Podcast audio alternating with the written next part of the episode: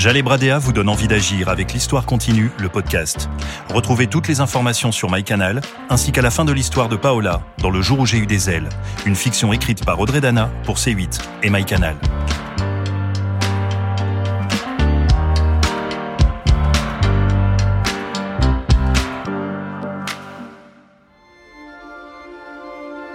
Tu vas mourir bientôt, Paola.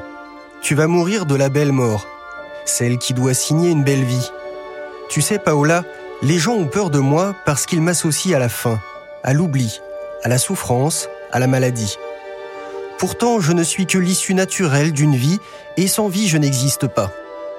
Ça n'intéresse pas la fin de vie. Euh, comme si c'était quelque chose qu'on mettait un peu dans le noir en se disant moi je vais bien. C'est vrai, Jarry.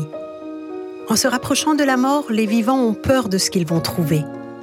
Comme si nous entrions peu à peu dans un monde tellement loin du leur qu'il en devient hostile et repoussant. Je m'appelle Paola, j'ai 89 ans et la mort me chuchote au creux de l'oreille.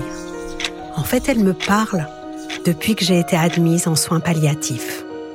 Ça reste une épreuve majeure, mais euh, les soins palliatifs, c'est quand même une médecine qui apporte un apaisement un apaisement majeur. Lui, c'est le docteur Tesson. Il est médecin-chef à l'hôpital Sainte-Élisabeth de Marseille. Et je l'aime beaucoup. C'est sûr que lorsque je lui parle de mes échanges avec la mort, il me regarde avec gentillesse. Mais je crois que, comme les autres, il pense que ma sénilité me joue des tours. Pourtant, je peux vous dire qu'au bord du trépas, cela n'a rien d'étonnant. D'ailleurs, si la mort se promène aux soins palliatifs, c'est parce qu'elle y trouve des alliés de poids, car ici, tous veillent et nous accompagnent sur son chemin, tout en douceur. Et ça, ça change tout. Avant, j'avais très peur de mourir. Et en fait, euh, plus du tout aujourd'hui. Et je serais encore plus rassuré si je me dis que je suis à ce genre de lieu euh, pour mourir dignement. Quand je souffrais, quand mon cancer me donnait d'immenses douleurs au ventre, je n'arrivais plus à penser à autre chose. Du réveil au coucher, seule la douleur et la peur me dominaient. Le traitement de la douleur, c'est tout un art.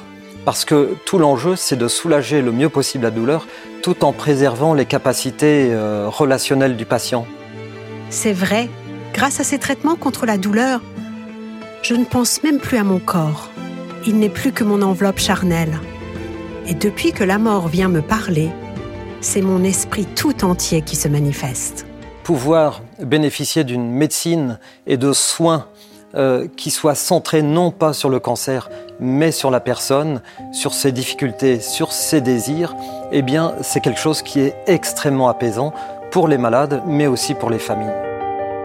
Vois-tu, Paola, depuis que tu ne souffres plus, les tiens ont retrouvé leur Paola douce et drôle, et surtout l'apaisement car si toi tu es en paix, ils le seront tous. Et ça, Paola, ça me réjouit, car vois-tu, je ne suis pas là pour te faire du mal, mais pour te libérer.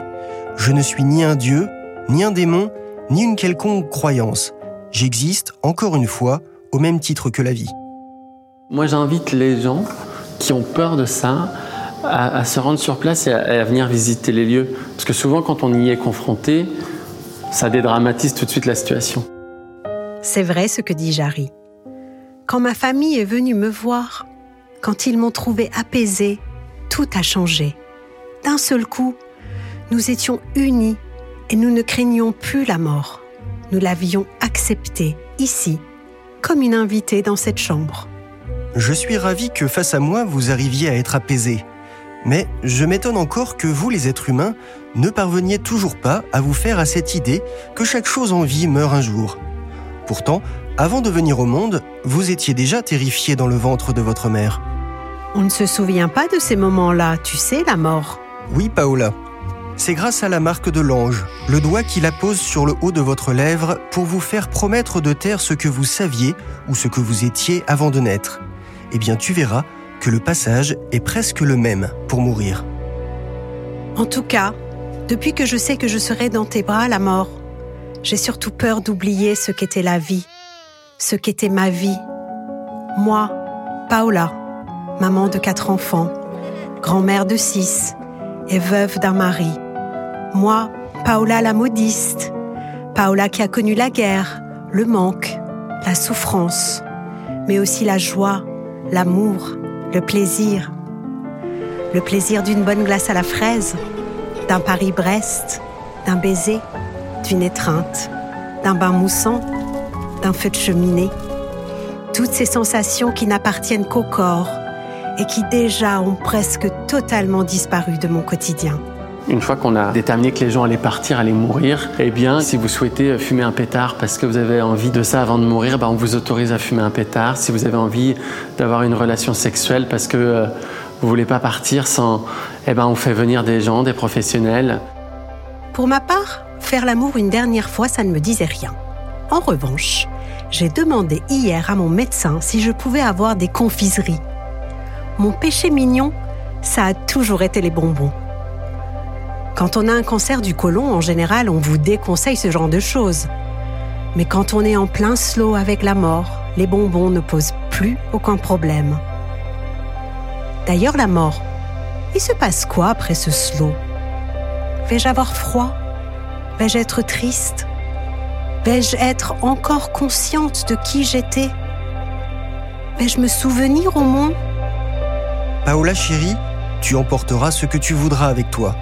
C'est ton esprit qui me suit et il est bien plus vaste que tu ne le crois. Tu n'auras pas froid, tu n'auras pas peur, tu ne seras pas oublié, car l'amour des tiens me résiste depuis toujours.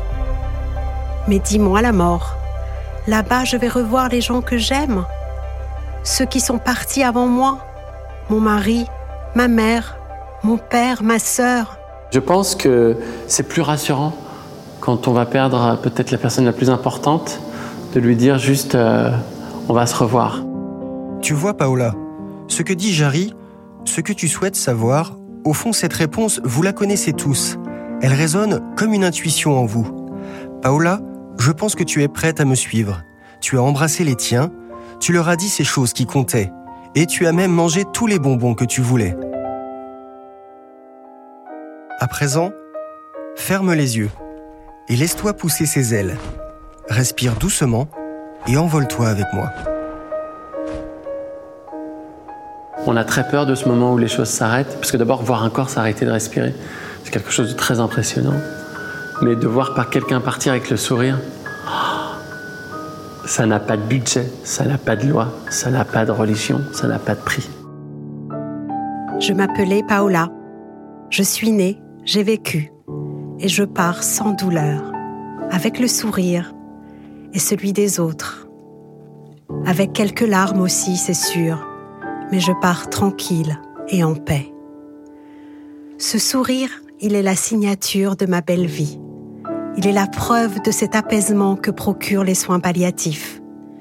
Là où la douleur a laissé sa place à l'apaisement, lorsqu'à l'ultime crépuscule de la vie, cette étape si redoutée de l'existence, on vous accompagne dans la douceur, la bienveillance et l'empathie. Alors merci et surtout, n'oubliez pas à quel point c'est important pour chacune et chacun d'entre nous.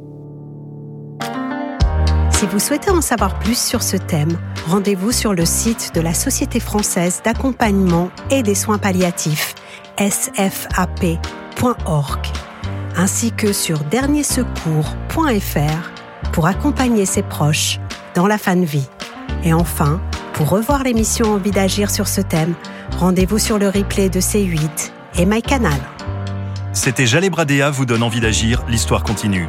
Un podcast écrit par Audrey Dana pour C8. Et si vous aussi vous avez envie d'agir, abonnez-vous et retrouvez-nous sur MyCanal et les plateformes partenaires.